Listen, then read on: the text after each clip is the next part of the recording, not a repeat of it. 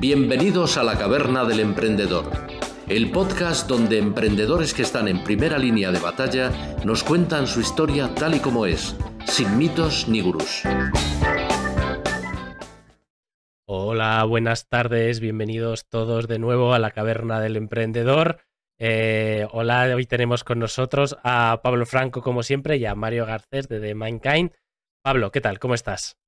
¿Qué pasa, Alberto? ¿Qué tal? Pues bien, tío, con muchísimas ganas de escuchar a Mario y de que nos haga explotar la cabeza un ratito hablando de un tema que aparentemente, bueno, aparentemente no, que es tan complejo como la inteligencia artificial y más concretamente, yo creo que lo más ambicioso dentro de este ámbito, que es la inteligencia artificial general y cómo todo esto está generando oportunidades para quien las ha sabido ver como Mario y para quien sepa del tema y se quiera subir al carro. Bueno, Mario, bienvenido, ya te han presentado un poco, así que nada, Mario es aquí un experto en inteligencia artificial. La semana pasada estuvimos hablando de NFT y ya nos explotó la cabeza. Esta semana, bueno, hablamos sobre otro tema todavía más complejo, mucho más complejo. ¿Qué tal, Mario? Bienvenido. ¿Qué tal, Alberto y Pablo? Buenas tardes. Muchas gracias ante todo por, invitarme a, compartir con vosotros este rato y, a explorar ideas y compartir, y compartir experiencias, sobre todo en un ámbito, como dices, de, tan, tan puntero y tan desafiante para positivo y negativo, ¿no? como es el tema de la inteligencia artificial y hacia dónde nos puede llevar y qué, se puede convertir. Exactamente. Bueno, Pablo, tú conocías ya a Mario de antes, de hecho lo has traído ahora la caverna os he dejado dos minutos mientras preparaba el directo y ya os habéis comido medio podcast hablando. Ha habido que pararos porque si no, no empezábamos. Eh, empieza tú, Pablo, que seguro que tienes ya las preguntas más que preparadas.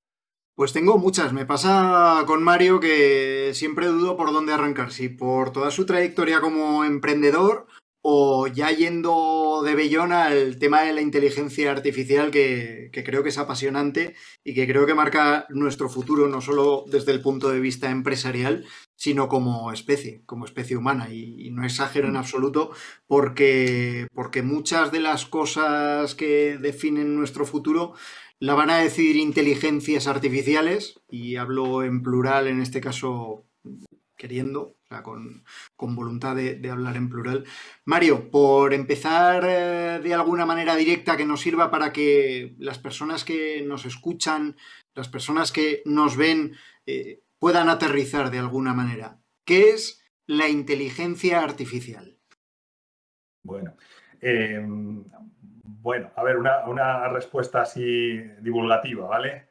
Em, básicamente lo que estamos intentando hacer desde hace ya décadas en el ámbito de inteligencia artificial, eh, los que empezaron hace muchos años y los que nos hemos incorporado posteriormente sobre sus, sobre sus desarrollos previos, eh, es intentar que eh, sistemas automáticos, en este caso informáticos, capaces de procesar información, lleven a cabo tareas que hoy por hoy eh, solamente llevan son capaces de realizarlas los seres vivos, ¿no? y en última instancia los seres humanos. Entonces, la idea es intentar ir abordando los distintos niveles de complejidad que tienen esas tareas que son capaces de llevar a cabo los seres vivos con, absoluta naturalidad y de forma eh, cotidiana, y ir em, replicando esas capacidades en una máquina. Y básicamente eso sería lo que definiría el objetivo de largo plazo llegar a reproducir todas las capacidades biológicas mediante una máquina que seamos capaces de diseñar, entender, controlar hasta cierto punto y eh, saber por qué está eh, haciendo y cómo está haciendo lo, que está haciendo. Casi nada. Y dentro de esto, la inteligencia artificial general que bueno, es la más ambiciosa de todas porque no, se trata de desarrollar algoritmos o, inteligencias capaces de hacer una cosa, sino de ir, yo diría, o yo lo veo así, al fondo, ¿no? al núcleo, al nudo de todo este asunto. Dentro de la inteligencia artificial, que ya nos has contado de esta manera tan didáctica, ¿qué sería la inteligencia artificial general? Bueno, ahora mismo los sistemas de inteligencia artificial que aparecen, digamos, de forma funcional en los distintos dispositivos que utilizamos, como puede ser un Siri, ¿saben? los teléfonos móviles o los, eh, asistentes personales, los que te recomiendan películas en Netflix, etcétera, y demás, se denominan sistemas de inteligencia artificial estrecha. porque son sistemas que están muy especializados en llevar a cabo de forma muy eficiente y muy eficaz una única tarea o una tarea bastante específica. Yo siempre utilizo el, símil de que sería un poco el equivalente a los reflejos en los seres vivos. En los seres vivos tenemos una serie de, capacidades reflejas que nos permiten abordar problemas muy específicos de una forma muy rápida, muy eficaz y muy eficiente. Entonces, la inteligencia artificial estrecha estaría un poco en ese, en ese punto. Es verdad que hay sistemas de inteligencia artificial estrecha que están empezando a escalar su tamaño y, gracias al tamaño están empezando a hacer cosas que ya se salen, digamos, que, que parece que se salen de ese ámbito. Pero eh, realmente ese es el punto al que, al que hemos llegado hoy por hoy. Em, la inteligencia artificial general sería el siguiente paso en la evolución de las capacidades eh, técnicas, que sería que una máquina empezara a llevar a cabo cosas que ya no son de una tarea específica. Por ejemplo, fuera capaz de entender metáforas y hacer analogías, de extrapolar conocimiento de un ámbito para resolver problemas en otro ámbito que a priori no, no, tiene nada que ver con el primero, ¿no? O sea, abstraer conocimiento, subirlo de nivel y ser capaz de aplicarlo en otros ámbitos distintos. Eh, comprender eh, cosas que no son explícitas, por ejemplo, como hacemos los seres humanos a la hora de interpretar el lenguaje no verbal. Eh, hay un montón de facetas que los seres vivos somos capaces de hacer eh, y, que, nos permiten llevar a cabo comportamientos complejos, ¿no? dependiendo de la especie y, en última instancia, de los humanos. Entonces, eh, ese es el objetivo de la inteligencia artificial general, pegar el siguiente salto en la evolución técnica que permita que una máquina sea capaz de llevar a cabo esas tareas ya hipercomplejas desde el punto de vista, primero conceptual, porque primero hay que conceptualizarlo y luego ya implementarlo, que es el siguiente paso. ¿no? Una vez que, entendemos lo que queremos hacer, pues ver qué tecnología tenemos eh, a nuestra disposición que nos permita hacerlo. Y, ese es un poco en el punto en el que, en el que entramos nosotros al, ecosistema. Porque entonces, yo por lo que entiendo aquí, claro, o sea, has dicho Siri. Ah, bueno, Siri, si, llamamos a su inteligencia, es, muy heavy, ¿no? Pero no, es broma. Eh, pero quitado eso, yo entiendo la programación en el que tú le programas X escenarios a una máquina, eh, como sería Siri, y a partir de esos escenarios que tú le has programado, ella lleva a cabo las acciones que ya están programadas previamente. Aquí creo que lo que tú estás planteando es un paso más, ¿no? O sea, que, que no haya hecho que se autoprograme esa inteligencia artificial, que autoprograme nuevas tareas en base a las interacciones con la gente o cómo, cómo sería esto. O sea, ¿cuál es la diferencia entre una programación o un programa informático muy exhaustivo y una inteligencia artificial? Bueno, eh, en principio lo que hace la inteligencia, lo, que son sistemas expertos, eh, serían los que están, digamos, preprogramados con conocimiento previo por parte de los programadores y hacen que la exploración de los datos que entran al sistema por parte del, sistema pues se vayan canalizando hacia esos, esas, digamos, eh, respuestas preprogramadas que ya son, digamos, optimizadas por parte del propio programador porque se conocen cuáles son las, las respuestas que ha de dar a esos problemas. El siguiente paso ha sido toda la parte de redes neurales, donde realmente lo que se están haciendo son modelos estadísticos donde con gran cantidad de datos se sacan patrones que luego se es capaz de, digamos, de utilizar para identificar esos patrones en datos que no se han utilizado en el entrenamiento, de forma que a partir de esos patrones la máquina pueda decidir tomar determinadas acciones y en función, lo que sería ya el machine learning y las, las partes más avanzadas, en función de las propias acciones que hace la máquina, ver los resultados que obtiene, cuantificar la calidad de esos resultados de alguna forma y utilizar esos resultados como parte de su aprendizaje continuo. Eh, em, eso sigue siendo estadística avanzada, compleja, con muchos datos, con redes neurales profundas. Em, eh, eso tiene varios problemas. El primero es que el aprendizaje es lento, porque en las redes hay que entrenarlas con muchos datos que tienen que estar disponibles. Segundo, eh, tenemos el problema de la caja negra y es que efectivamente los sistemas aprenden a hacer cosas, pero no sabemos dónde está ese conocimiento. Ellos lo codifican en la red neural, en los distintos pesos de conexión entre las neuronas, y ahí está codificado el conocimiento. Pero si quieres entender por qué ha llevado a cabo una acción, es extremadamente complejo.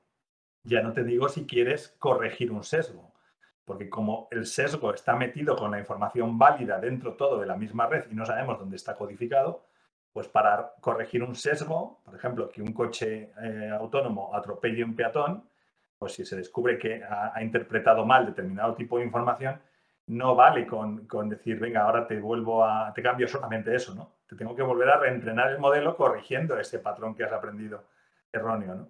Y eso supone pues, que no tenemos eh, capacidad de modificar de forma dinámica. Se están buscando estrategias para poder hacerlo y gestionar como una capa por encima.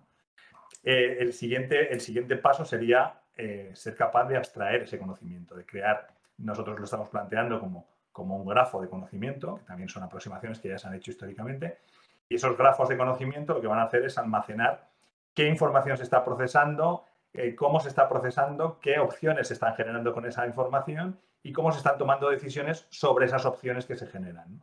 Y de esa forma, pues, eh, digamos, la máquina sería capaz de decirnos explícitamente eh, cómo y por qué está tomando decisiones a la hora de, ejecutar una acción. Entonces, bueno, el desafío técnico que estamos afrontando es, interesante, pero es, un poco lo que, lo que también motiva, el que estemos buscando esa vanguardia y esa frontera del conocimiento en el ámbito de la inteligencia artificial. Pero entonces este último ejemplo ya es lo que se asimilaría más a la inteligencia artificial, ¿no? Que la máquina vaya tomando decisiones por sí mismas basada en datos. Sí, eso, bueno, eso ya, ya lo hace la inteligencia artificial, toma decisiones basadas en datos. El, digamos, lo que diferencia un tipo de inteligencia artificial, la estrecha, con la general, quizás sea más eh, una parte de arquitectura, ¿no? Es cómo procesa esos datos y qué capacidad de eh, acceso al conocimiento nos proporciona su arquitectura para poder entender qué hace con esos datos y cómo toma decisiones. Está la madre del cordero y además, como esto es la caverna del emprendedor, hay que decirlo, porque siempre hemos asociado la inteligencia artificial y el desarrollo de toda esta tecnología como una oportunidad de negocio a grandes super multinacionales, a empresas Estado prácticamente, podríamos decir, pero tu proyecto Mario en el que ya lleváis tiempo trabajando, en el que sigues incrementando equipo cada día que pasa. Eh, lo estáis haciendo desde el Valle de Benasque, una empresa que prácticamente acaba de nacer y bueno, demostrando que esto no es solo para empresas o para corporaciones Estado, sino que eh, personas que sabéis muy bien de lo que estáis hablando, tenéis ahí una oportunidad también de desarrollo de negocio. ¿Cuál fue tu planteamiento? ¿Por qué te das cuenta o en qué momento te salta el clic de decir, aquí hay negocio también para un proyecto que yo pueda comenzar desde cero? Pues el, arranque del proyecto es, interesante. Hago una pequeña retrospectiva. Em, yo soy informático de sistemas, eh, he sido empresario desde los 24 años, que monté mi primera empresa, la vendí luego para, cambiar de sector y la, idea era cambiarme al ámbito de recursos humanos, ¿no? Y entonces el, Pirineo pues era un destino eh, privilegiado para intentar desarrollar personas utilizando la naturaleza y la montaña y las actividades en la montaña como herramienta de trabajo. Empezó la crisis económica, entonces, bueno, pues me quedé un poco en dique seco y lo que sí que hice fue invertir lo que había ganado con el ámbito de informática en hacer algo que me apasionaba, que era hacer investigación básica en el ámbito de neurociencia. Eh, hoy, por hoy em, es, muy difícil acceder, por, limitaciones técnicas, ¿eh? es muy difícil acceder a lo que ocurre en un cerebro vivo mientras ocurre, porque no tenemos tecnología que nos permita capturar toda esa información y luego eh, no conocemos la arquitectura. La, arquitectura biológica es tan compleja, es un, es un sistema tan complejo que todavía todos los días seguimos descubriendo cosas incluso sobre una sola neurona. Eh, aparecen nuevos avances que explican cosas nuevas sobre una única neurona. No te quiero contar ya cuando hablas de cientos de miles de millones de neuronas interconectadas de formas increíbles. Entonces, esa investigación que he llevado a cabo en los últimos 15 años en neurociencia, que inicialmente iba dirigida al ámbito de desarrollo de personas y, y sobre todo de las competencias emocionales, pues no conseguí que diera su fruto en ese ámbito y en un momento determinado pues eh, los avances que se habían producido en inteligencia artificial eran, eh, digamos, esos ladrillos básicos en inteligencia artificial estrecha, eran lo suficientemente sólidos como para decir, bueno, pues, ¿y qué pasaría si sobre esto, eh, que serían ladrillos básicos, metemos una capa de arquitectura innovadora? Entonces, ese conocimiento que me ha aportado la investigación en neurociencia y que es un conocimiento que, fíjate lo que tú decías, ¿no? A nivel económico, a nivel de recursos, las grandes Big Tech tienen todos los del mundo, pueden invertir millones y millones en investigación, en, plataformas de, computación, en, contratación de técnicos, pero hay determinado conocimiento que no se puede comprar con dinero. Y ese conocimiento tiene que ver con esas limitaciones técnicas que tenemos hoy en día para entender qué pasa en una mente viva eh, mientras vive una experiencia subjetiva. Entonces, es ese conocimiento específico que nos diferencia y que, hemos tenido acceso por circunstancias que, bueno, si en un momento dado interesa, podemos comentar, es, el que nos da, creo, una ventaja competitiva para intentar un abordaje eh, del problema de la inteligencia artificial general diferente a lo que pueden llegar a hacer eh, las grandes compañías con todos sus recursos y todo. Pero en un momento dado nos tendremos que encontrar con ellos, porque al fin y al cabo las infraestructuras ellos sí que las tienen disponibles. ¿no? Eh, ¿El modelo de negocio que planteas en vuestra empresa cuál es? O sea, ¿cómo, cómo haríais dinero? ¿Estáis solo de momento invirtiendo? Pues mira, ahora mismo estamos financiados primero por el capital social que hemos arrancado la empresa, que han sido en torno a 50.000 euros, eh, luego, la parte de investigación, eh, yo he invertido otros 500.000 euros propios, que, es lo que ha cubierto todo el, proceso de investigación de estos años de atrás. Y eh, en el año, en enero de este año hemos conseguido un Neotec por parte de CDEPI para un proyecto de investigación y desarrollo a dos años, para desarrollar un producto mínimo viable. Y además contamos con financiación del programa Investigo, que nos han permitido contratar a dos investigadores jóvenes, que son fondos Next Generation. Entonces, em, digamos que el, arranque ha sido parte financiación eh, propia, parte eh, financiación pública. Y el modelo de negocio que hemos, eh, digamos, elegido en primer lugar tiene mucho que ver con lo que es el hype que hay ahora mismo sobre el tema del metaverso. Hemos elegido el metaverso precisamente porque son las grandes big tech las que lo están desarrollando, son las que van a crear esa infraestructura donde nosotros en un momento determinado podremos incrustar nuestra tecnología para intentar dar vida a avatares eh, artificiales o personajes no jugables en los juegos, de forma que sea un entorno donde conocemos perfectamente eh, todos los estímulos que está recibiendo la máquina, eh, cómo podemos gestionarlo, podemos crear ese entorno a, nuestro gusto para, para, desafiarle de la forma que nosotros creamos conveniente para que ella adquiera nuevas capacidades y esa infraestructura va a estar disponible de forma rápida, fácil y asequible, ¿no? porque son las Big Tech, las, Big Tech las, que las, las que la están implementando.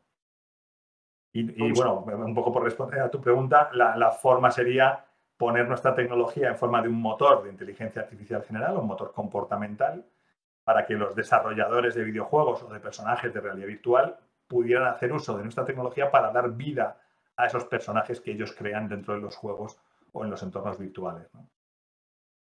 Y no me equivoco, en tu equipo tienes una investigadora en psicología y y creo que eso da muchas pistas, ¿no? Sobre el abordaje que estáis haciendo, que es tan radicalmente distinto de lo que hacen las grandes, aunque decías que, bueno, tarde o temprano os encontraréis, pero esperemos que el momento en el que, en el que os encontréis, vuestra velocidad de crucero sea ya tan alta que vuestro producto valga por sí mismo, ¿no? Eh, entiendo desde el punto de vista de que tenéis una psicóloga en el equipo, que lo que vais a tratar de hacer, si lo puedes contar, es eh, comparar o averiguar de alguna manera cómo se comportan los seres humanos o estandarizar cómo se comportaría ante determinadas situaciones un ser humano para que la máquina eh, lo haga igual. Eh, sí, sí, sí, esa es una parte, como dices Pablo, muy interesante. digamos, la, arquitectura que nosotros estamos planteando tiene distintos niveles, un poco como hace el cerebro humano, aunque nosotros no lo hacemos a nivel de reproducirlo fisiológicamente, o sea, en su arquitectura fisiológica, sino en, su arquitectura funcional. ¿no? Pero esos distintos niveles, pues, tiene, la capa básica un poco de sensorización, de qué información recibe y cómo la procesa y cómo evalúa esa información que le está llegando. Pero claro, esa información se va combinando en una, en una estructura de conocimiento que va dando lugar a eh, conceptos y metaconceptos de mayor nivel, donde entran ya, eh, digamos, un poco lo que serían los comportamientos eh, y, y, la parte psicológica de las personas. Entonces, efectivamente el contar no solamente con una psicóloga, también contamos con una neurocientífica, una doctora en neurociencia, para intentar abordar desde las distintas especialidades las distintas capas de la arquitectura, de forma que cuando lleguemos al punto en el que la máquina empiece a desplegar comportamientos adaptativos o no adaptativos, eh, como tenemos la información que se le está proporcionando, eh, tenemos el, algoritmo que está corriendo esa información y las decisiones que está tomando y por qué las toma, podremos empezar a buscar paralelismos con el comportamiento humano. Ese, conocimiento de, qué ocurre en la cabeza eh, que te lleva a un determinado tipo de comportamiento o de pensamiento es el que nos da una mm, perspectiva privilegiada para poder acotar el desarrollo de la máquina y que vaya encajando cada vez más con, eso que vamos buscando. Porque no hay que olvidar que lo que buscamos es reproducir el comportamiento de los seres vivos mediante una máquina. No estamos hablando de, como ejemplo, como hace Google, de decir vamos a generar una super máquina capaz de batirnos en todas las tareas. Los seres vivos somos buenos en algunas cosas y somos malos en otras, y eso es porque tenemos limitados los recursos. Y esa limitación de recursos que nos hace muy eficientes, pues eh, que podemos mantener con relativamente poco alimento y poca energía, pues es lo que, lo que hace que la máquina se complejice. Si tuvieras infinitos recursos, infinita energía, pues a lo mejor no haría falta complejizarse, ¿no? Que es lo que le pasa un poco a Google y a, OpenAI. Claro, pero entonces, vuestro planteamiento de entrada, imagino que será un paso intermedio, que es crear una inteligencia artificial general dentro de un entorno como sería un videojuego, de un entorno un poco más, digamos, acotado en las relaciones que se, que se pueden hacer, ¿no?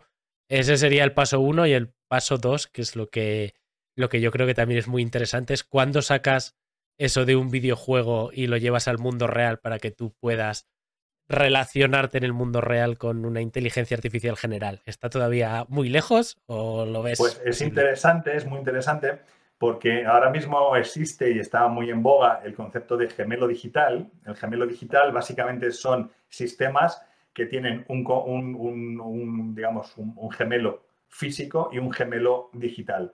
Entonces, cuando tú eres capaz de eh, entrenar en un entorno virtual un gemelo digital de una máquina que luego tiene su eh, correlativo eh, físico, pues realmente traspasar el conocimiento que él ha adquirido en ese mundo virtual al mundo real debería ser más fácil. No voy a decir inmediato, pero debería ser más fácil, porque luego nunca coinciden las cosas exactamente, no lo que se percibe. Pero si tú tienes un entorno virtual suficientemente realista, donde un robot, por ejemplo, eh, virtual puede aprender a interactuar, esquivar objetos, coger, manipular, desplazar, hacer determinadas tareas complejas, tomar decisiones, y luego tiene un equivalente donde todas las fuentes de información están replicadas en un modelo físico, pues eh, el, algoritmo va a recibir información en lugar de recibirla de sensores virtuales, lo va a recibir de sensores reales, ¿no? que va a recibir luz, temperatura, olores, eh, va a medir distancias, etcétera, etcétera. Entonces, eh, la idea es esa, por eso es tan interesante el entorno del metaverso, porque nos permite hacer, es un experimento con gaseosa, nos permite hacer pruebas sin poner en peligro a nadie antes de, de sacarlo al mundo real y que se nos desmadren. Claro, porque aquí yo creo que hay un punto que no, no sé si será una tontería, ¿eh? porque esto me pilla bastante de nuevo, pero hay un punto en el cual si esa inteligencia artificial es igual de lista o más que la persona que la ha creado, a partir de ese momento, ¿para qué te necesitas si tienes recursos ilimitados? Pues es muy interesante porque es uno de los debates, eh, a ver, hay, varios debates o varios niveles en el debate, ¿no? Hay un primer nivel en el que hay expertos, muy expertos de los dos, eh, con dos puntos de vista antagónicos. Hay quienes piensan que no se va a alcanzar nunca la inteligencia artificial general y hay otros que están convencidos de que sí, aunque no sepan muy bien eh, cuál va a ser la arquitectura que nos permita alcanzarla. Una vez que salvas ese primer nivel del debate, pasas al siguiente y es, vale, bien, supongamos que llegamos a ese punto que comentas, ¿no? En el que la inteligencia artificial nos supera. Ahora mismo la inteligencia artificial estrecha nos supera en, cualquier tarea que la queramos entrenar, va a superar al ser humano, excepto en aquellas tareas en las que tenemos que transferir conocimiento. ¿vale? Entonces, el, otro día, por ejemplo, leía un, artículo de Gary Marcus que, decían eso, ¿no? Eh, ahora mismo Google es capaz de enseñar a una máquina a batir a un gran maestro de ajedrez o de Go en muy pocas horas pero no es capaz de entrenarla para que haga tareas que un bebé de un año hace con naturalidad. Entonces, somos capaces eso, de hacer, digamos, tareas específicas muy complejas de forma muy eficaz, pero no adaptarnos de forma dinámica a entornos complejos donde las tareas a lo mejor no son tan, tan específicas, donde hace falta un conocimiento más, más eh, implícito del sentido común, de, cosas que la máquina hoy por hoy no sabe cómo manejar. Entonces, bueno, ahí se abre, se abre todo un debate importante. Eh, en ese sentido, eh, yo creo que hay, estas son reflexiones propias, sobre el tema de cómo compartimos información los seres vivos. Nosotros aprendemos a hacer algo y una vez que hemos conseguido un determinado nivel de expertise a la hora de hacer algo, compartir ese conocimiento es relativamente lento, porque nosotros tenemos que transferir esa información mediante algún medio, algún código, dedicar tiempo de la persona que quiere aprender es, eh, hacer esa misma tarea de una forma parecida, te lleva mucho tiempo de prácticas. Claro, las máquinas tienen a su disposición el que si tú las comunicas, todo su conocimiento es transferible inmediatamente entre dos de ellas. Entonces, quizá deberíamos empezar a pensar que eh, las inteligencias artificiales no deberían comunicarse entre ellas y estar restringidas a los recursos computacionales y de comunicación eh, en donde esté cada una de las, de las máquinas que vayamos implementando. Es, un debate que habrá que ir viendo porque efectivamente eh, en el momento que tú les dejes que se comuniquen y compartan toda la información de forma masiva y sin restricciones, pues, pues se pueden plantear el tema de ¿para qué necesitamos a estos tíos que, se nos comen las vacas y nos contaminan el ambiente? Yo que no soy sospechoso de neoludita, ni de tecnófobo, ni nada parecido, tengo que reconocer que cuando se habla de inteligencia artificial empieza a darme en algunos casos un, un, cierto repelús. Es verdad que hay cosas que pueden resultar curiosas, útiles o incluso muy llamativas y bueno, alguna vez, Mario, hemos hablado de DAL-I que le puedes dar cuatro tips y te representa gráficamente absolutamente lo que quieras. No como un ilustrador profesional, pero creo que muy pronto podrá hacerlo, incluso mejor que un ilustrador profesional. O los lenguajes tipo GPT-3, o bueno, cuando esté GPT-4, GPT-5, el, el, GPT que sea, ¿no? Que, que, son capaces de mantener una conversación con una persona y no será descabellado pensar que el poder traer del más allá o de donde estén a través de sus escritos o de sus pensamientos a filósofos de la antigüedad, por ejemplo, y poder llevar una conversación con ellos, ¿no? Que es todo tiene su cara positiva y su cara y su cara tenebrosa. Pero me pasa una cosa con el proyecto que estáis desarrollando y es que me da la sensación de que, de que es la parte de empatía que les falta a todas estas inteligencias que se han ido generando y que, y que van creciendo y, de las que oímos hablar cada día y que evolucionan eh, a cada hora a pasos agigantados. Soy incapaz de imaginar lo que pasará dentro de un año y cómo estará toda esta tecnología. Pero sí que me da un poco de, un poco de reparo, un poco de repelús el hecho de que no solamente sean capaces de hacer cualquier tarea mejor que nosotros, sino que además gracias al trabajo que desarrolléis vosotros puedan llegar a generar algo similar a una empatía o a una comprensión o a una respuesta motivada al comportamiento de las personas. De manera que podría llegar a suceder, no sé si piensas lo mismo, que un ser humano estuviera más a gusto dialogando con una inteligencia artificial que parece que le comprende que sabe cómo tiene que contestarle para que el humano esté a gusto, que incluso con otra persona. Pues eh, sí, es, muy interesante porque tocas el nudo gordiano de lo que es nuestra aproximación. Nuestra aproximación desde el punto de vista neurocientífico lo que hace es que parte de la base de que las emociones son el mecanismo de optimización cerebral. Entonces, una vez que pones las emociones en el centro de la ecuación, a partir de ahí eh, empiezan a ocurrir cosas. ¿Por qué un niño eh, que nace sin ningún tipo de, digamos, de, desviación de la, generalidad a nivel genético, que no tiene ninguna cosa así especialmente llamativa, en un momento determinado puede convertirse en alguien altruista o puede convertirse en un psicópata. Pues básicamente no es tanto un tema genético, eh, que tiene una serie de factores que influyen, indudablemente, pero es más el contexto donde se desarrolla. Si tú no le pones límites, le dejas convertirse en un tirano y, él no termina nunca de encontrar límites, al final lo que va a hacer es desarrollar un comportamiento psicopático donde lo único que va a pensar es en él mismo y, en lo que él necesita en cada momento y, a qué puede eh, eh, recurrir para satisfacer sus necesidades. Conocemos personas así.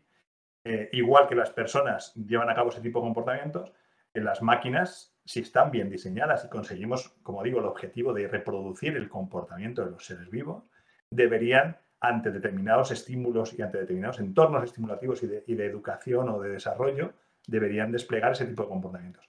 ¿Cómo aprendemos a socializarnos para eh, poder llevar a cabo una vida integrada en un, entorno social, colaborativo, en el que compartimos y respetamos determinados límites, que sabemos que eso nos beneficia? Pues porque vamos encontrando que eh, en, determinados momentos eh, hay cosas que nos perjudican si intentamos ir más allá de un cierto punto. Y es esos límites los que nos obligan a modificar nuestro comportamiento para hacernos socialmente eh, aceptables, integrados.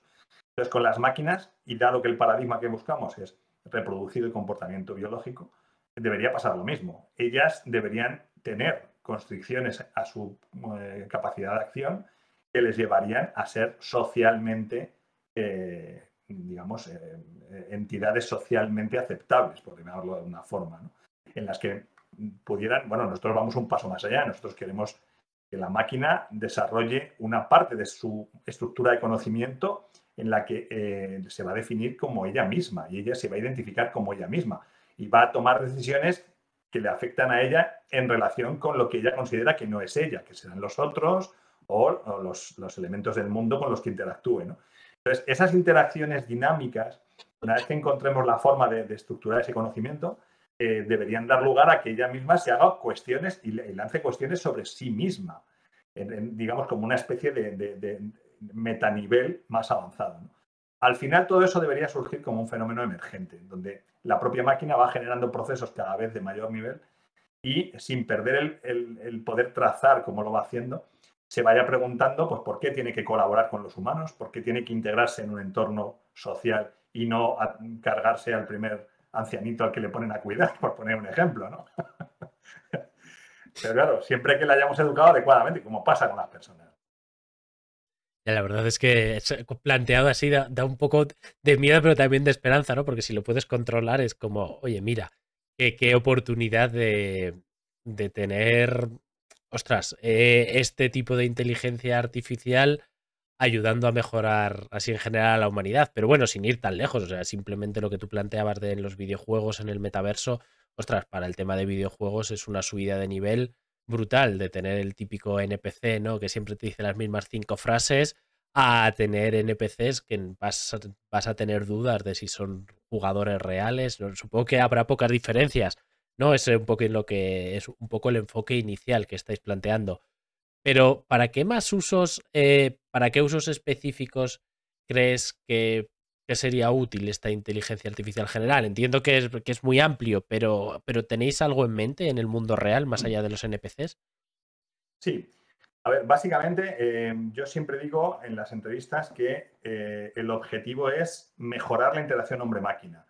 Eh, ahora mismo las máquinas interactúan con nosotros a través de pantallas con limitados, eh, digamos, entornos bastante limitados, con capacidad de comprensión. Eh, el ejemplo que suelo poner es cualquiera que haya llamado y haya intentado explicarle a una centralita automática una opción que no está en el menú. ¿vale? Eso que nos ha ocurrido a todos ya nos pone en contexto de, de dónde estamos. ¿no? Entonces, el que tú seas capaz de hablar con una centralita automática y no sepas distinguir si te está atendiendo un humano o una máquina, es, algo que, es un poco lo que es la parte del desafío. Pero eh, esas interacciones hombre-máquina, que cada vez van a ser más estrechas y más frecuentes, pues eh, hechas con una, con una inteligencia artificial capaz de empatizar. Por ejemplo, eh, estamos planteando un proyecto dirigido al ámbito de salud donde un, un avatar virtual pudiera ser un acompañante permanente de un enfermo, por ejemplo, un enfermo crónico que tiene que pasar periódicamente por un entorno hospitalario de atención sanitario eh, para hacerse pruebas periódicas, eh, recibir informes, proporcionar nueva información de síntomas que ha tenido, etcétera, etcétera. Entonces, que pudiera haber un, avatar entrenado en ese contexto, con capacidad de entender el estado emocional que tiene el, paciente debido a múltiples factores, pues puede ser desde el estado de su enfermedad hasta el que le han tenido esperando dos horas para hacerse una resonancia, ¿no? Y el tío está en un estado de ánimo que no es el mismo que cuando, cuando está relajado. Entonces, que la máquina sea capaz de acompañar a un paciente entendiendo esas, esas motivaciones humanas, los factores que afectan a ese estado de ánimo y que interactúe con él de forma adaptativa y dinámica, eh, eh, facilitando que el paciente pueda recibir la mejor atención posible, tener centralizada su información, que el médico, por ejemplo, cuando está eh, entrevistándose con el paciente, no esté mirando el ordenador y esté mirando al paciente, que es lo que realmente debería hacer un médico.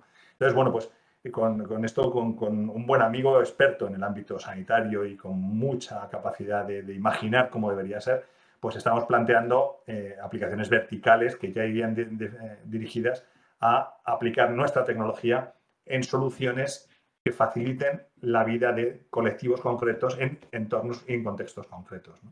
ese sería un, ejemplo, por ejemplo, el que, más, el que más fresco tenemos porque estamos planteándolo ahora. Es que las posibilidades son absolutamente demenciales. El otro día escuchaba a Plácido Domenech, que tú le conoces bien, Mario, y él decía que, bueno, que no, se puede dar la circunstancia de que, de que llegue un día en el que sea una máquina quien acompañe a una persona en sus últimos minutos y que esa máquina seguramente tenga mucha más empatía o mucha más capacidad de acompañar positivamente a esa persona en los últimos minutos que, que otra persona, de lo que lo haría otra persona, a lo mejor que no ha sido entrenada o que no ha recibido la formación para hacerlo. Claro, claro, el, tema es un poco volver a lo que hablábamos, ¿no? Tú cuando, cuando consigues un, perfil, porque al final, eh, cuando tú tienes una inteligencia artificial donde sabes dónde está la información y cómo la gestiona, vamos a poder generar perfiles, ¿no? Esos perfiles eh, tú puedas a poder, por ejemplo, centrarte en los más empáticos para un papel como ese que describes, ¿no, Pablo? Entonces, em, claro, una vez que tú tienes ya ese perfil, eh, la máquina va a tener esas capacidades. Vas a saber exactamente qué, qué, es capaz de hacer y cómo es capaz de empatizar con una persona que está en sus últimos momentos de vida. Entonces, no, no sabemos cómo enseñar a los seres humanos a hacer eso. Eso algunos seres humanos lo aprenden y les sale de forma innata, otros no lo aprenden nunca y son psicópatas. Y en medio tenemos toda una distribución eh, estadística que define lo que es la, humanidad. Y es verdad, y, esto es, más un enfoque filosófico, la homogeneidad genera problemas. Eh, lo vemos, por ejemplo, en el ámbito genético. Si no haces variabilidad genética, pues eh, al final la, raza se, empobrece porque surgen enfermedades que afectan a esa especie o esa rama genética, entonces mueren todos. Entonces, el tema de que existan perfiles diferentes de las personas no es algo tan negativo, es algo que en momentos determinados nos ayuda a sobrevivir como especie, porque hay veces en las que necesitas un psicópata para lanzarlo a un frente de batalla y otras veces necesitas eh, un altruista para eh, dar su vida y rescatar la de, la de alguien que, tenía que seguir viviendo. Entonces, en las máquinas el tema fundamental es que em, eso, eso lo vamos a intentar reproducir de forma que luego podamos elegir qué perfiles elegimos para determinadas tareas. Pero pensemos que la máquina debería tener sus propias motivaciones. Ese es el, el. Si llegamos a ese punto, va a ser la máquina la que sea capaz de elegir sus propias motivaciones y de adaptarse en base a esas motivaciones eh, su comportamiento. Entonces, eh, entramos ya un poco en la parte más filosófica de todo esto. No, pero o sea, si tú le planteas que la máquina pueda, entre comillas, elegir es porque haces algo muy general, que ella pues tiene, no lo sé, tendrá su propia experiencia, sus propias experiencias subjetivas y al final acabaría siendo como un humano, ¿no? Si la dejas en tabula rasa desde el inicio, acabaría siendo como un humano con los mismos problemas y los mismos beneficios. Esa es un poco la idea. La idea es hacer un perfil genérico a partir de muy pocos factores, por ejemplo, eh, supongamos que, a nivel genético venimos algunos con una eh, sensibilidad emocional, que cualquier evento con una carga emocional lo sentimos como muy intenso, mucha vehemencia, y otros que vienen con menos activación emocional. Bueno, pues que ese pequeño factor y luego algo tan sencillo como si lo primero que se ve expuesta es a un estímulo positivo o de valencia positiva o de valencia negativa, que esas dos cosas tan sencillas puedan definir toda la evolución de, su comportamiento. Entonces, la idea es tratar de desarrollar un, perfil básico más o menos estable y con, con eh, equilibrado, valga la, palabra, equilibrado en sus distintas facetas y que a partir de ahí sean sus propias experiencias subjetivas en los distintos entornos donde se desarrollen lo que configure personalidades independientes y que cada máquina sea única, efectivamente. pero las máquinas aquí tienen una cosa que que digamos que nosotros no tenemos, ¿no? Que es lo que mencionabas antes de la comunicación. Si, si varias máquinas se pueden comunicar entre ellas y traspasarse la información como se hace por Internet, en verdad no tendrías muchas inteligencias artificiales generales, tendrías una sola, ¿no? Salvo que las separes. Efectivamente, eso es un tema muy interesante y hay que plantearse cómo eso puede dar lugar a que una inteligencia aprenda a recabar información de otras de sus compañeras para adaptarse a las necesidades que tenga y eso puede ayudar o generar problemas. Pero claro, van a tener un, un, hándicap y es que eh, en todo momento vamos a saber qué piensan, cómo, lo piensan y por qué lo piensan y cómo toman decisiones en base a, ese pensamiento. Eh, digamos que llevaremos la ventaja en cuanto a ser capaces de conocer cómo están procesando información y deberemos supervisar cómo tomar esa información, eh, a la par que efectivamente ellas comparten esa información o no, dependiendo de lo que nosotros definamos. Eh, es, muy interesante. Porque es, un tema, es, un tema muy complicado porque, claro, o sea, hasta cierto punto, si llegan a ser igual de inteligentes o más que tú, también ellos podrían saber cómo, o sea, podrían llegar a saber cómo toman las decisiones, lo que hace todavía más complejo el ese porque podrían llegar a entender lo que tú vas a pensar de ellas y ya te explota la cabeza. Claro, si lo piensas bien, eh, una gran parte de la naturaleza ha evolucionado gracias a lo que se llama coevolución. La coevolución no es nada más que si, la, presa corre más rápido, el depredador tiene que correr más rápido, porque si no se muere de hambre y se extingue. Eh, al correr más rápido el depredador, si la presa no sigue incrementando la velocidad, al final los cogería a todos y se, pegaría el atracón y se morirían las dos especies, la presa y el depredador. Cuando se produce ese equilibrio es porque la coevolución hace que, que los sistemas eh, vayan ajustando sus capacidades y sus recursos para, ah, para, mantener lo que es la dinámica del conjunto, porque si no, el conjunto dejaría de funcionar como conjunto.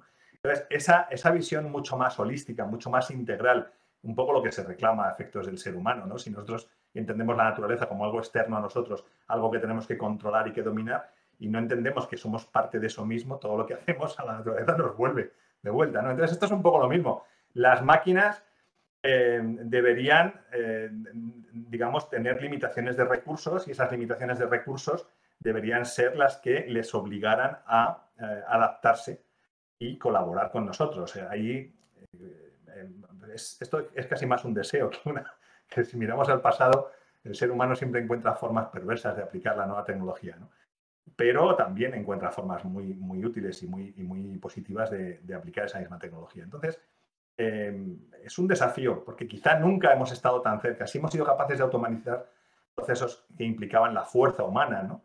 pero nunca el intelecto, casi nunca el intelecto. Y ahora estamos hablando de lo más humano que nos hace humanos, que es la capacidad intelectual de automatizar eso y de trasladarlo a una máquina. Entonces, ahí sí que se abren eh, preguntas muy interesantes que yo entiendo que, que den miedo y que generen a veces expectación y,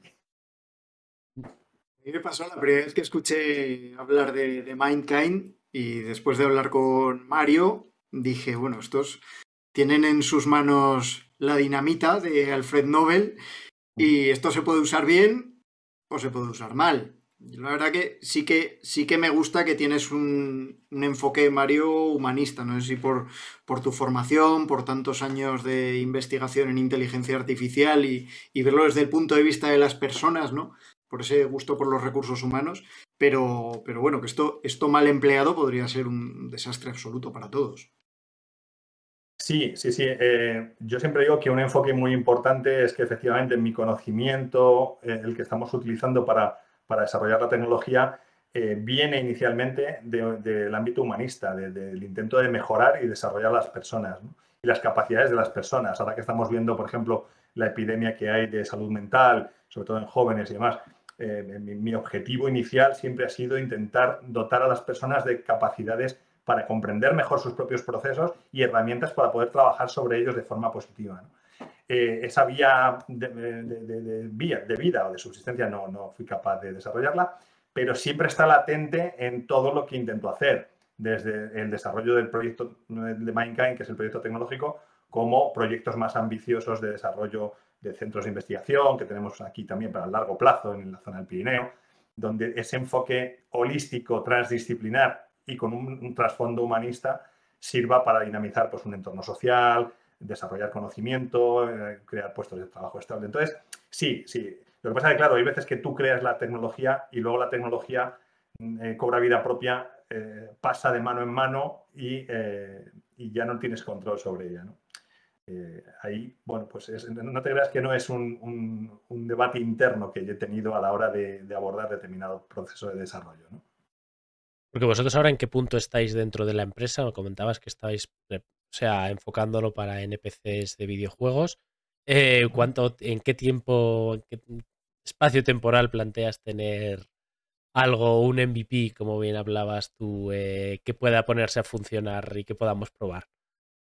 Pues a ver, en principio tenemos por delante dos años de proyecto Neotech. Entonces, eh, hemos ido con un poquito de retraso por los temas financieros y de, claro, aquí estamos en, un valle pirenaico, ha habido que seleccionar gente con la cualificación técnica eh, y que esa gente estuviera dispuesta a venirse a vivir aquí, implantarse aquí, en trasladar su vida para incorporarse a un proyecto eh, pues que en principio les ha motivado. Entonces, esa pequeña demora, estaríamos hablando de eso, de finales del 2023, principios de 2024, para tener esa tecnología, eh, digamos, en, fase de empezar a hacer pruebas y testeos en entornos controlados.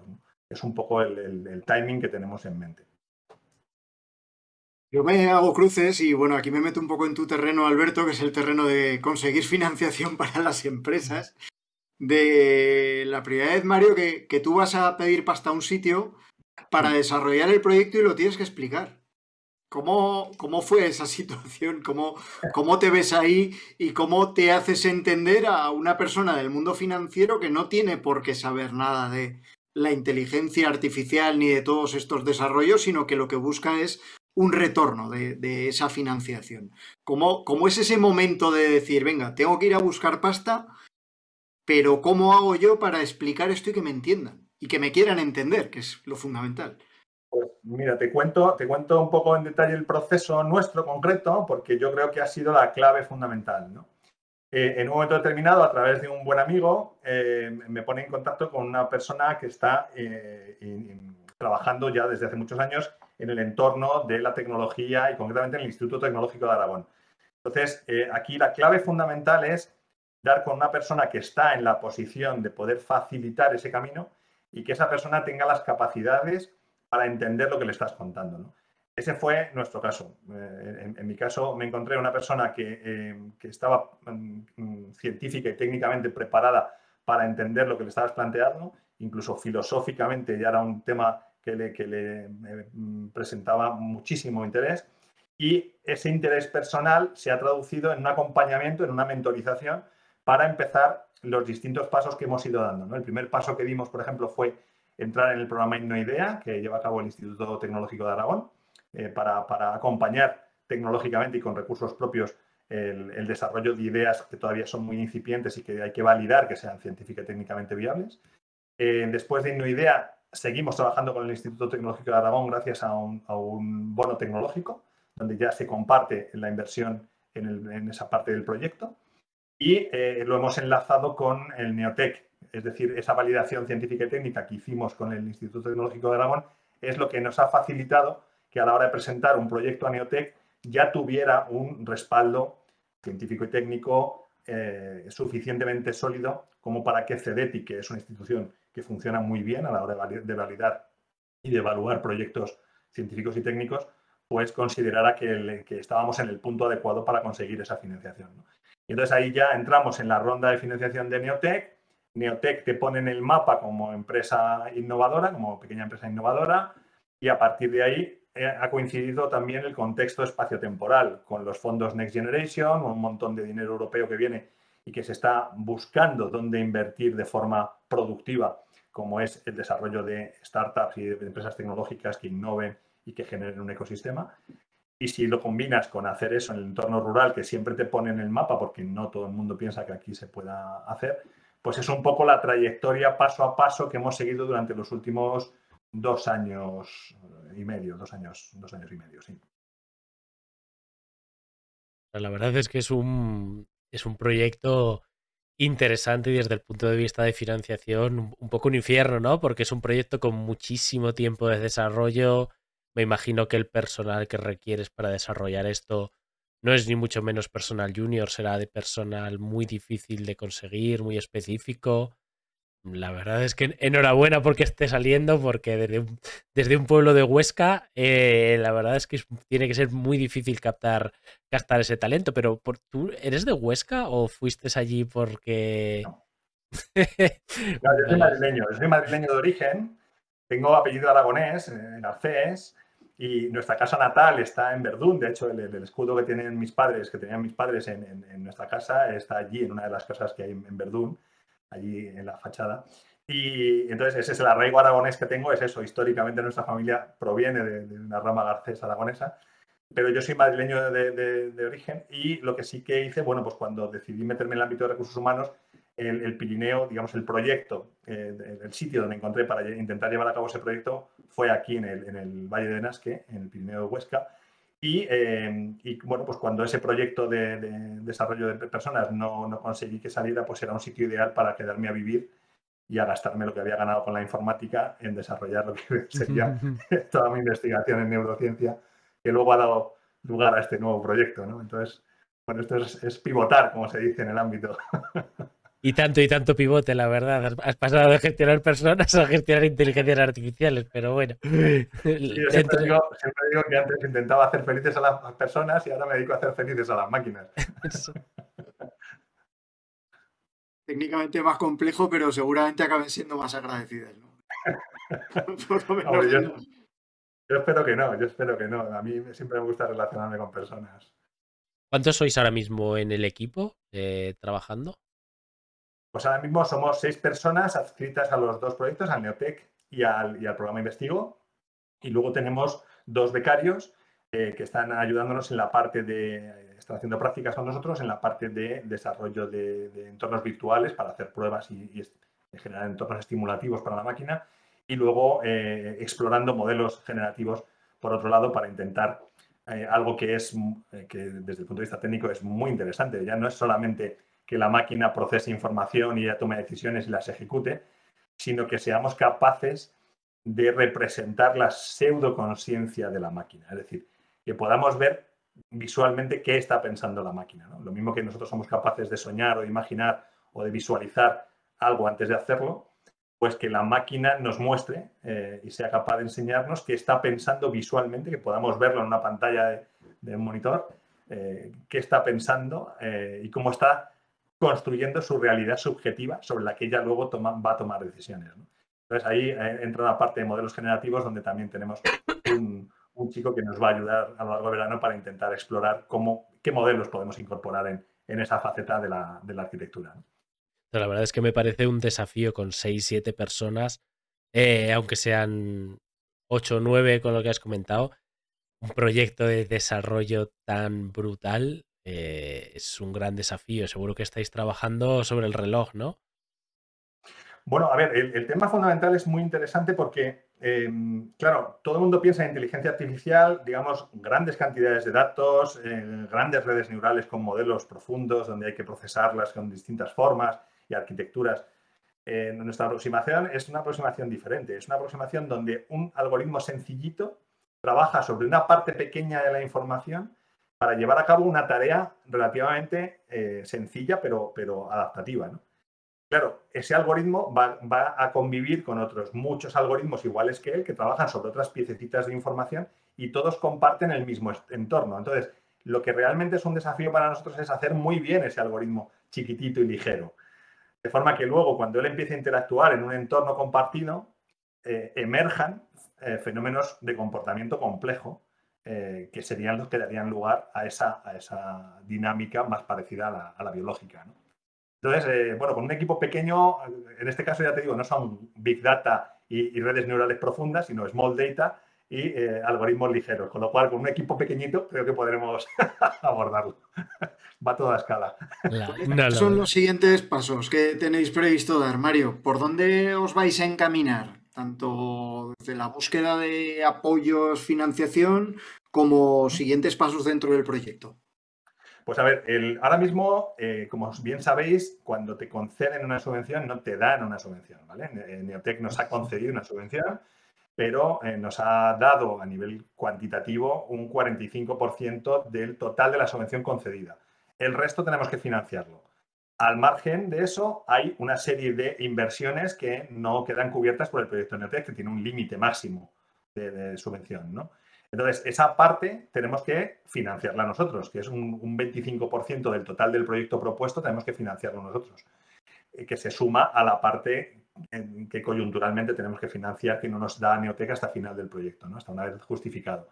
Pero además ha habido inversiones eh, en equipos, en infraestructura y demás que también han sido importantes. Entonces, ahora mismo estamos en la fase de resolver la parte financiera y lo estamos enfocando pues en una parte intentando hacerlo con, con eh, aproximaciones clásicas mediante línea de crédito, algo tan sencillo como eso, un, algo, un pequeño amortiguador que nos dé flexibilidad para cubrir los desfases de tesorería que podemos incurrir. Y luego una parte de crowdfunding que estamos planteando para hacer a partir de, a partir de septiembre, pues un, posiblemente un crowdfunding para cubrir el resto de la financiación que consideramos necesaria para cubrir estos dos años. Y en paralelo ya preparando el pedir subvenciones europeas para luego escalar a mercado y seguir las siguientes, las siguientes etapas de, desarrollo del proyecto. ¿no? la verdad es que es, es bastante interesante el crowdfunding, como lo planteabais. ¿Es un crowdfunding a cambio de porcentajes de la empresa? ¿Les ofreceríais algún servicio a cambio? Sí, sería a cambio un porcentaje. Eh, hemos calculado aproximadamente la financiación que nos haría falta mediante esa fórmula y eh, cederíamos una, parte del capital de la empresa para conseguir, digamos, esa, esa fórmula nos resulta combinada con las líneas de crédito, con un crédito bancario, nos resulta cómodo de cara a poder eh, mantener la gestión de la empresa y que, siga un poco los, pasos que vamos definiendo.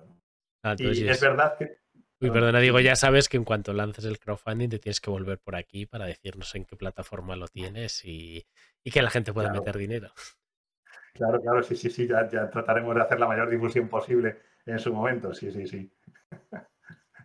Ah, yo me sumo, yo lo tengo claro en esto, en este asunto, sobre todo por la perspectiva humana, ¿no? Que que pienso que va a hacer muchísima falta porque parece que cuando todo el mundo está buscando que la máquina sea capaz de desarrollar tareas eh, más complejas, pues el que alguien se acuerde de, esa parte humana, ¿no? De lo que nos hace humanos en lo positivo, pues creo que va a ser fundamental en ese desarrollo de la tecnología, más que nada para que el ser humano no deje de estar en el centro, definitivamente, y, tengamos un futuro mejor, ¿no? Porque, entiendo, que, entiendo que si esto se queda solo en manos de las Big Tech, que obviamente son las que, las que van a ser dueñas, ¿no? Pero que, si no se introduce esa perspectiva humanista, el, asunto de la inteligencia artificial general para los seres humanos va a ser un tema complicado, al menos para la mayoría, para la mayor parte de la población.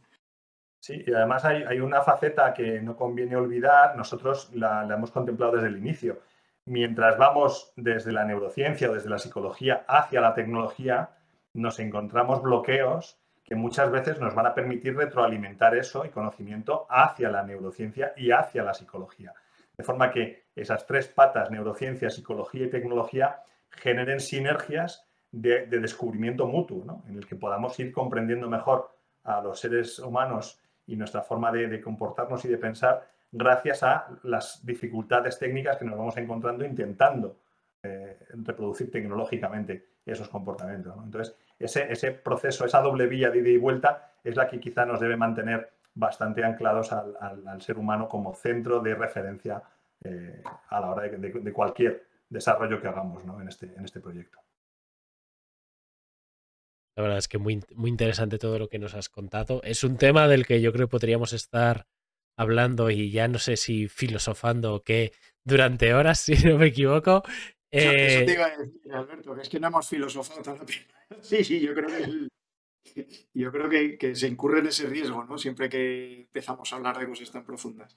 Claro, sí, porque es que es un, es un tema en el que ya si te vas más allá de la parte tecnológica, porque yo todavía, o sea, todavía me explota la cabeza simplemente en el hecho de pensando ese algoritmo simple que tú has dicho, o sea, es decir, intentando pensar en mi cabeza cómo haría un algoritmo de cómo pienso y, y no sabría ni siquiera de por dónde empezar, por mucho que te conozcas, pero ya el tema de que llegue el momento en el que la inteligencia artificial sea más inteligente que quien la ha creado y a partir de ahí entre en una espiral exponencial de, de mejora, ¿no? Porque al final no tiene límites de, de recursos, muy entre comillas, supongo que eso lo tendrías que plantear que claro, podríamos filosofar de tanto durante tantas horas que ya tanto tema técnico como tema filosófico que sinceramente no sabría ni por dónde empezar ni por dónde acabar.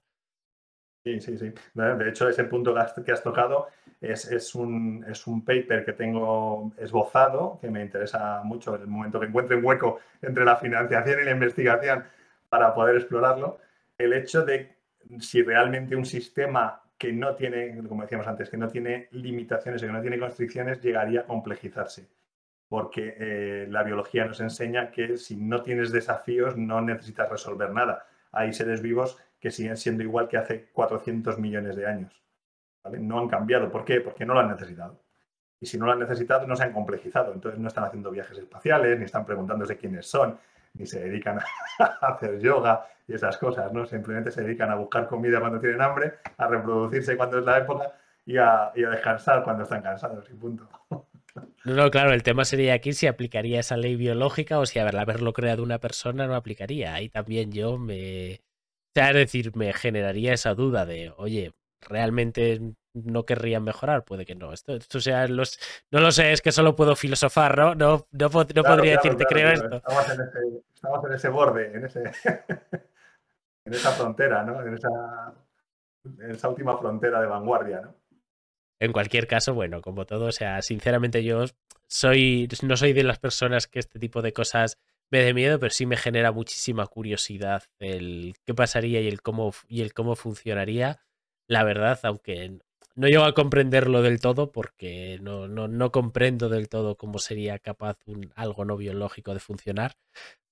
Pero bueno, eh, la verdad es que me hace, me hace mucha gracia eso del que has planteado del algoritmo y se me queda como como mi takeaway de todo esto es eso de hacer un algoritmo simple para que piense como una inteligencia humana, eso me ha matado.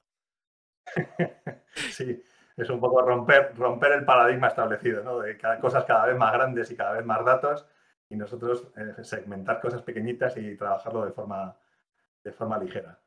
Exacto, exacto. Oye, genial. Eh, bueno, no sé si tienes más, más preguntas, Pablo. Eh, no, simplemente que, bueno, le vamos a seguir a Mario y que me apunto lo del crowdfunding porque obviamente empresas así, proyectos así, hechos además desde el medio rural, y también Alberto, igual que a mí, pero todo lo que viene un poco del medio rural, pues siempre nos genera una simpatía extra. El ver cómo además no es un proyecto de autoempleo, que también lo hemos hablado muchas veces, que hablamos de emprendimiento, pero generalmente acabamos hablando de, autoempleo. Esto es el germen, la semilla de, algo muchísimo más grande, así que creo que merece la pena seguirlo muy de cerca. Pues nada, por mi parte, muchísimas gracias a vosotros por, por este rato de interacción y de exploración intelectual que siempre yo siempre digo que el que, el que tiene dinero y, acumula dinero eh, es porque no puede llegar a comprar lo que es el placer del descubrimiento intelectual. Eso no se puede comprar con dinero. Eso es lo que realmente los que lo hemos descubierto es lo que nos motiva. Por eso el dinero forma parte, es un medio, no es un fin, ¿no? Y marca mucho la diferencia. La verdad es que muchas, muchas gracias, Mario, eh, por pasarte por aquí. Eh, para todos, Mario Garcés de Mindkind, o sea, una empresa muy chula y muy compleja por lo que hemos visto durante una hora. Gracias a todos por pasaros. Ya sabéis que esto ahora mismo lo estamos emitiendo en directo en Twitch. Eh, luego lo subiremos a YouTube y sobre todo a todas las plataformas de podcast, donde nos hacéis un enorme favor si os suscribís, nos dais cinco estrellitas, nos escribís alguna cosa que ya sabéis que todo eso ayuda a que nos difundan las propias plataformas, que si no nos quedamos ahí entre toda la amalgama de podcast, que hay muchísimo. Eh, Mario, Pablo, como siempre, muchas gracias a los dos por pasaros. espero que os lo hayáis pasado bien, espero que os haya gustado y nos vemos prontito. De nuevo, a ver si es en el crowdfunding, seguro que nos podemos volver a ver si te apetece venir. Perfecto, siempre será un placer. Muchísimas gracias. Gracias a vosotros. Chao. Chao, hasta luego. Thank you.